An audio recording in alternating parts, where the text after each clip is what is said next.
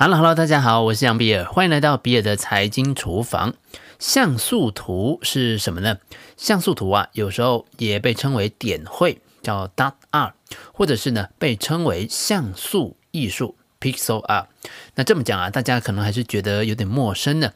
比较资深一点点的同学啊，你可能玩过电子鸡啊，就是呢，在一个小小的蛋形的荧幕上面呢、有用黑点一格一格排出来鸡的样子。然后你每天呢可以去喂它吃东西。如果啊这个游戏太古老的话呢，可能最近大家还看过一部电影，叫做《无敌破坏王》，里面主角呢就是一个脾气暴躁的破坏王，生活在一个一九八零年代出品的电子游戏《修缮王阿修》（Fix It Felix） 的游戏当中。他的工作就是每天在游戏当中啊的好人公寓里面大搞破坏。修缮王阿修。就是由玩家所操作，及时来修补房屋的英雄人物。这个游戏的风格也是属于 Pixel Art。一九八零年代的游戏之所以会以像素的形态方式来呈现，主要的原因还是因为七零到九零年代的时候，电脑使用的是八位元或者是十六位元的处理器。早期的绘图程式当中，受限于处理器能够运行的效能是相当有限的。绘制出来的图像就会是方格感比较明显的点阵图，因此像素游戏是最能够节省效能的一种方案。时至今日，像素艺术似乎只存在于复古或者是怀旧的情怀当中。为什么它会跟元宇宙扯上关系呢？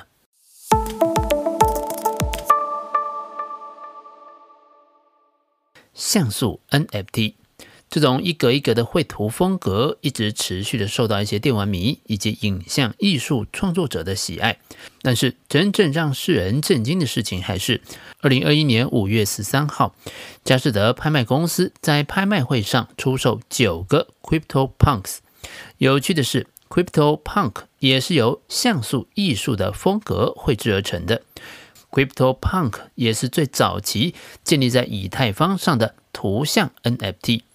二零一七年，由手游开发公司 Lava Lab 创建 CryptoPunk，总共发行了一万个二十四乘二十四像素、八个 bit 样式的不规则像素 NFT，总数是固定的，不会再生成新的 NFT。每个 NFT 代表不同庞克风的像素头像。创建的早期，拥有以太坊钱包的用户可以免费领取。CryptoPunk 的头像，如今如果想要收藏，也只能在 Lava Lab 和 OpenSea 等二级交易场所购买。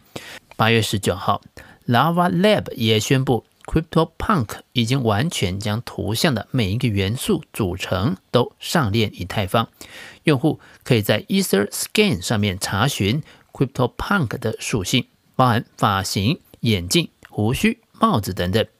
近期。罗浮奥拍卖公司在台湾刚刚举办完首场的 NFT 展览，作品以虚拟实境的方式呈现，但是也安排了实体的会场，进行一系列的讲座与专人的解说。现场除了 CryptoPunk，也展出同样是 Lava Lab 的知名作品 Mid Bits，跟 CryptoPunk 相似啊。，Mid Bits 也是一系列由演算法所产生的角色，但是它是 3D 的体积像素 Voxel 的角色，总共有两万只。刚刚所说的体积像素 Voxel，也就是 Volume 跟 Pixel 这两个字结合，概念上就好像像素是平面空间的最小单位，主要用在 2D 的。电脑图像的资料上，而体积像素则是资料在三度空间分割上的最小单位，应用于三 D 成像、科学资料以及医学影像等等领域。The Sandbox，什么是 Sandbox？在我还没有开始接触币圈之前，我其实就发现，当时国中的侄儿一直在玩一种方块风格的游戏，一边玩一边在堆一些方块，然后呢，还一直在用耳机跟同学讲话。后来我才知道，这个就是麦块，世界上最著名的沙盒游戏 Minecraft 创世神。麦块同样是透过体积像素 Voxel 来打造的虚拟世界，可以被视为是元宇宙游戏世界的先驱者之一。而 The Sandbox 也是一款沙盒游戏，玩家们可以在 Sandbox 建立的区块链上的世界创造自己的物品，或者是自己开发游戏供其他人游玩。而 Sandbox 相比于 Minecraft 更特别的地方在于，可以将游戏内的物品转化为 NFT。创作者也可以在游戏当中销售自己的作品。Decentraland 跟 The Sandbox 同样属于元宇宙和沙盒。我自己也去过 Decentraland 逛过，目前看起来比较倾向是线上派对或者是静态的聚会场所、艺廊等等。而 The Sandbox 游戏属性则比较强烈。以最近释出的 Alpha 版本为例，The Sandbox 人物可以跑、可以翻滚、跳跃或者是跳舞。看得出来，已经是在为未来的游戏的需要预做准备。The Sandbox 讲求提供玩家高度的自由，主要游戏内容都是以使用者生成内容。User Generate Content（UGC） 为主。台湾著名艺术家洪思成已经默默投入 The Sandbox 生成内容的创作一年以上，可以说是国内在 The Sandbox 内容生成最熟练，而且已经有具体作品被阿尔法版本所收录的天王级人物。The Sandbox 主要透过三个要素组成，分别是 Marketplace、Vox Edit 和 Game Maker。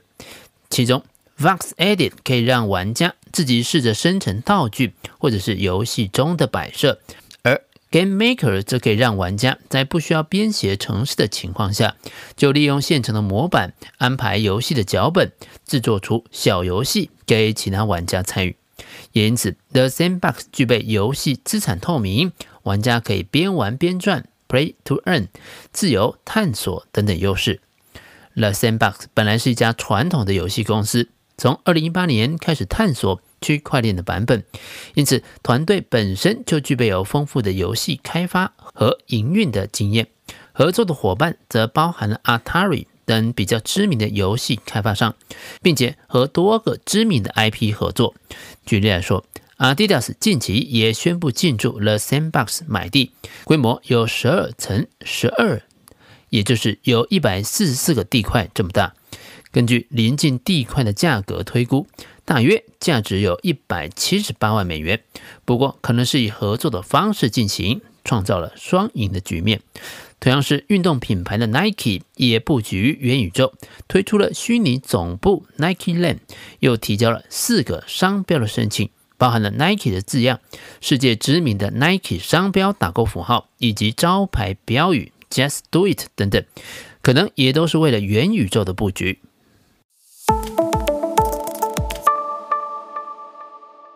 Nouns 像素迷因，The Sandbox 采用体积像素的形式来呈现元宇宙的样貌，当然是不够写真，但是这也是考量大多数人所使用的电脑在显示卡的绘图运算能力并不高有关。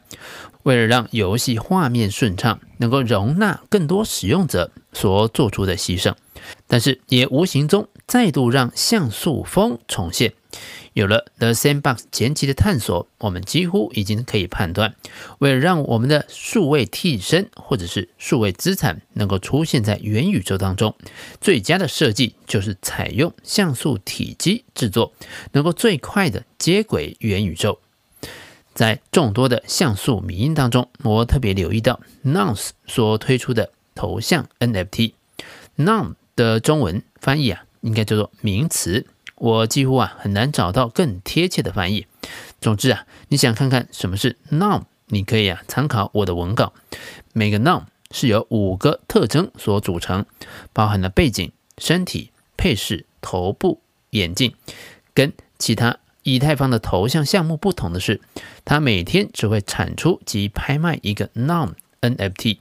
最近拍卖的价格都超过四十颗以太币以上，然后所有的资金都会进入一个共享的金库，由 Nouns NFT 持有者共同监督。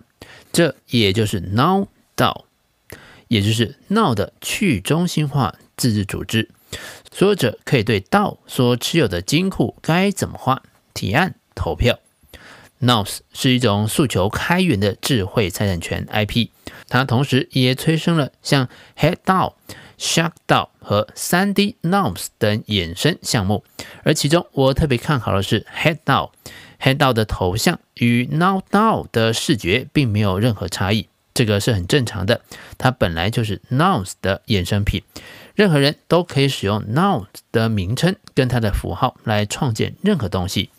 有趣的是，HeadDAO 同样透过发售一万枚的头像，将筹措的资金全数的放入 HeadDAO 社群的金库当中，并且用于购买顶级蓝筹 NFT。蓝筹股的概念大家应该不陌生，类似零零五零的大型权值股。顶级蓝筹 NFT 就是在国际上最知名的 NFT 作品，例如 HeadDAO 就持有了 CryptoPunk 的 NFT。持有了这个 HeadDAO，你就等于在投资一篮子的 NFT。这个概念实在是太吸引人了，因此它是我认真投资 NFT 的第一个项目。未来有更新的发展，我也会再跟大家来做汇报。以上就是比尔的财经厨房想要提供给你的，让我们一起轻松活好每一天。我们下次见，拜拜。